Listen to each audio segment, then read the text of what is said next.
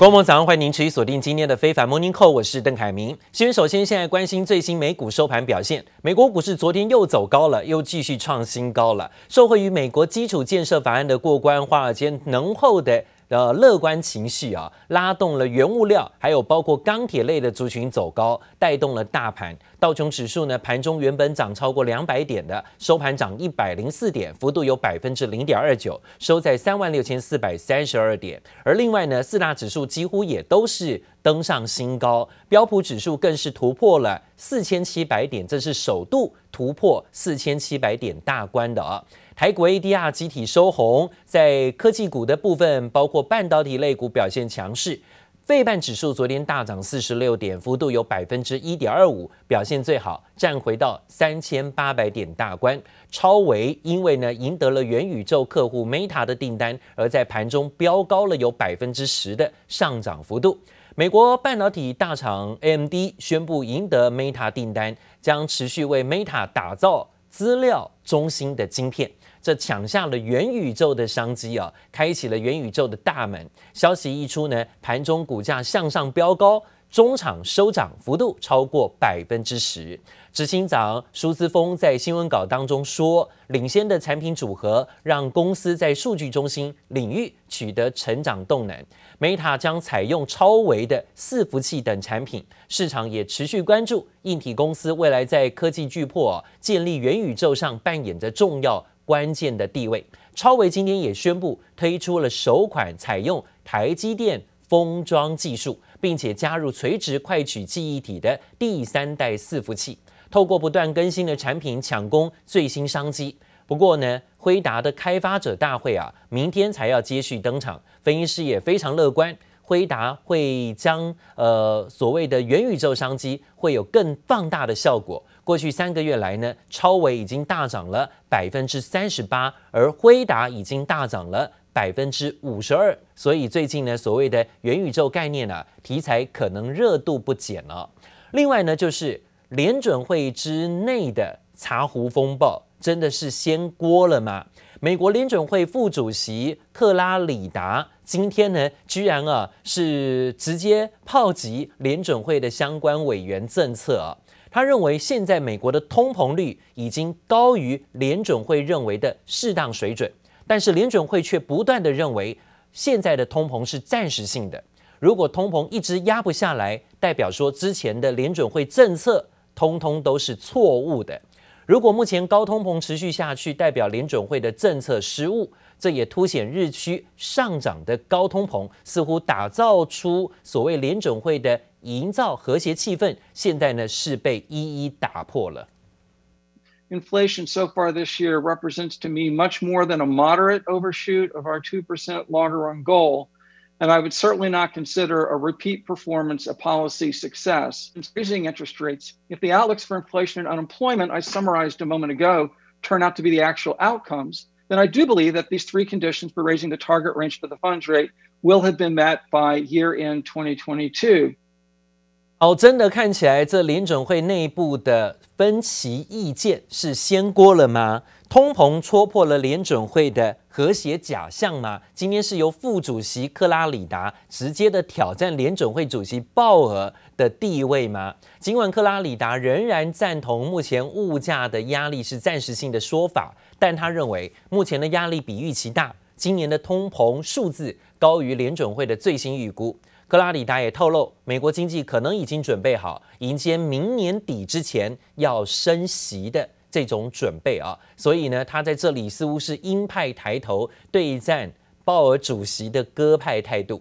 明年的投票官员呢，包括有路圣路易斯联准分行的总裁布拉德，也呼吁啊，像克拉里达的这种升息观点，甚至认为明年可以升息两次。看得出来呢，联准会的鹰派啊，似乎是展示了啊。目前预测显示，二零二二年首次升息的可能性略高于百分之五十。不过，以联邦基金期货市场价格显示，到明年底之前，利率可能升高到百分之零点五一，意味着大概是升息两码左右啊。另外呢，是联合国的气候高峰会目前正在苏格兰举行。澳洲的总理莫里森又在高峰会当中呢是失言口误了吗？他在高峰会的这个所谓的演说当中啊，原本说到说呢，要求全球应该要来一起应对气候的变迁。想不到呢，不晓得是不是心中所想啊，结果呢变成了嘴巴说出来的实话。他口误说成呢，现在需要全球来应对对付中国。好，到底跟中国有多大的仇呢？莫里森虽然说觉得自己好像失言了，立刻的纠正，但是这段影片呢，已经在网络上啊不断的疯传，引起热议。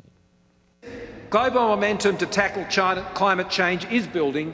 Countries with net zero commitments cover over 80% of the world GDP. In Australia's case, 90% of our exports are to countries with net zero commitments. 好，当着近两百个国家代表面前呢，莫里森是真的说出心里话吗？他说啊，全球要来对付中国。广大的网友猜测莫里森是否一时口误，但是是说出心底话。这气候高峰会这段插曲呢，也备受关注。因为前几天啊，美国五角大厦才向国会提交了二零二一年中国军力的年度报告，其中又以澳洲为例，说明中国采用了经济胁迫手段，威吓其他国家展示扩张野心。那大家市场也知道，美国跟澳洲呢是不断的联手啊，想要在泛太平洋地区呢是步步的逼近对于中国的钳制跟制衡。为期四天的中共十九届六中全会正式的在北京开幕，三百六十多名的中央委员、中央候补委员都齐聚北京。会议呢会通过中国历史上的第三个历史决议，可能预料啊会大书特书中共总书记习近平执政九年来的成绩。China's ruling Communist Party are holding a key meeting that's expected to further tighten President Xi Jinping's grip on power. 中共十九大六中全会周一在北京登场，三百七十名委员齐聚北京。这场低调开幕的闭门会议将决定中国政治接下来的走向，并为中国国家主席习近平的第三个任期铺路。The meeting is taking place behind closed doors. I mean, not even we journalists have any access. There will be a news handout um, in the coming days, and uh, but what the public um, notices uh, first of all is.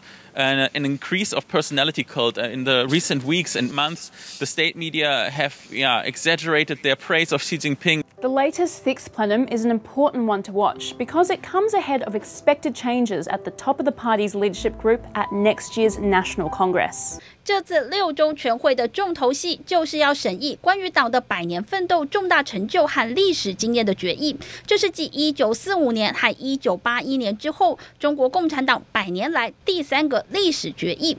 外媒研判，这份历史决议将把习近平与前中国领导人毛泽东和邓小平相提并论，确立他在党内的历史定位。Analysts say that focus will have major symbolic value for President Xi in terms of how he'll be remembered in the party history.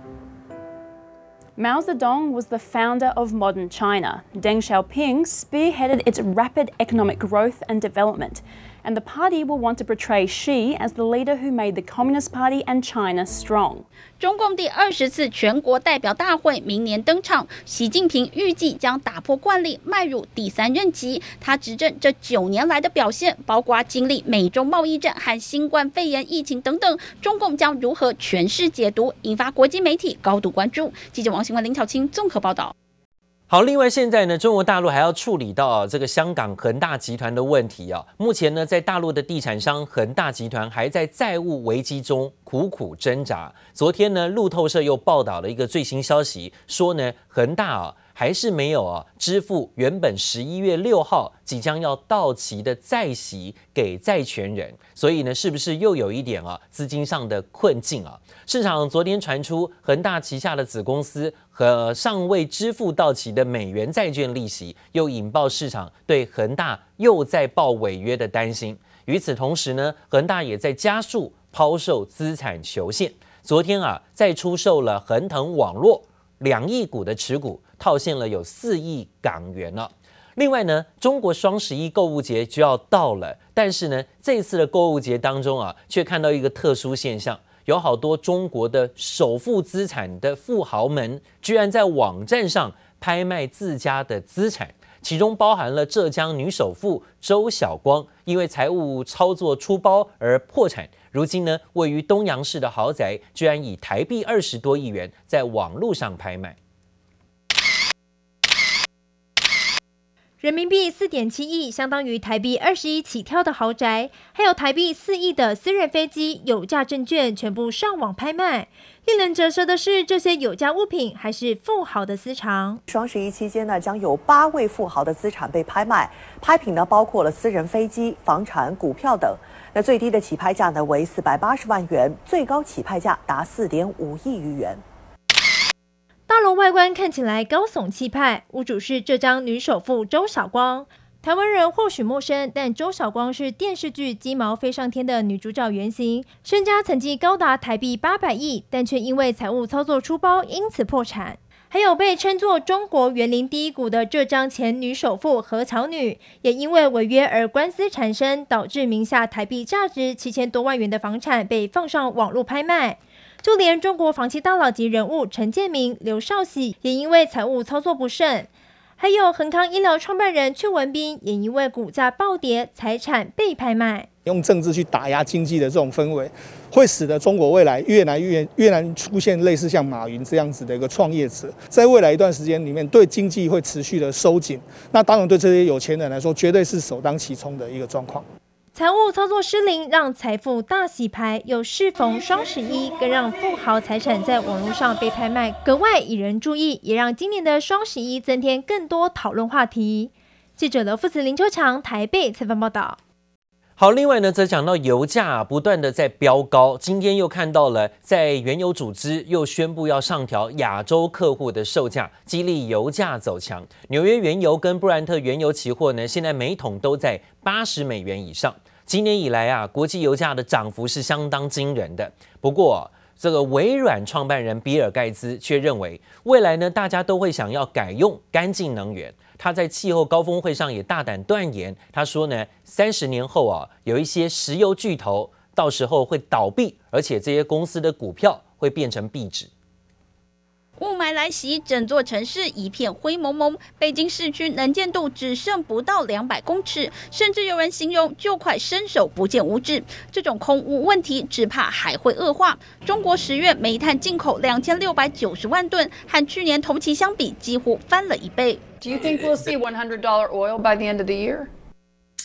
By the end of the year is uh, that that's a bit of a stretch, but I think a hundred dollar oil within the next six months. is a is possible。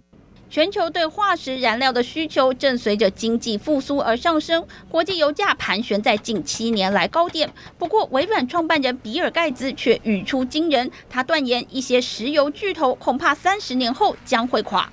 What does a green industrial revolution look like? We still want roads, so we need cement that you have to call green cement. We still want to be able to fly around, so you have to have aviation fuel that is made without any emissions at all. 比尔盖茨常年推广环保和绿能。据美国媒体 Axios 报道，他在气候峰会上表示，有一些石油巨头将会倒，三十年后，这些公司将变得一文不值。害怕股票变壁纸，他本人以及盖茨基金会两年前就已经全数出脱手上的石油和天然气公司持股。不过，他认为石油公司还是有机会将业务转型为干净能源，例如低碳氢。而且，美国已经有能运输氢气的管线等基础设施。Can innovation stop the worst effects of climate change? Yes. Any single innovation has a chance of failure, so you have to fund a lot of different approaches. 美国最大石油公司埃克森美孚当前市值两千七百五十亿美元，约七点六兆台币。不过，光是去年，埃克森美孚的市值就蒸发了约两百亿美元。传统石化产业的长期前景再度被打上问号。记者王新辉、赖婉君综合报道。好，当然现在呢，用油的需求增加是来自于哦边境的解封，还有包括未来呢可能会有一些爆发性的成长，这种预期推高了油价的需求啊。主要就是因为呢疫情可以比较缓解，然后呢各国开始纷纷解封的利多。美国从昨天开始放宽了边境管制，零售业呢欢欣鼓舞，准备迎接国际观光客重返美国，尤其是纽约还有美国其他的热门旅游城市。最近呢，已经开始在海外啊狂打广告。航空业跟零售业的业者呢，也摩拳擦掌，准备迎接所谓的报复性的旅游大商机。而入境旅客必须出示疫苗完整接种的证明，还有三天内新冠肺炎病毒检测是阴性的报告。未满十八岁的人呢，因为特殊疾病的关系，没有办法接受疫苗的人呢，就不在此限了。来 if I could dance, I would dance. At the airport, you know, like I'm going to see my grandson.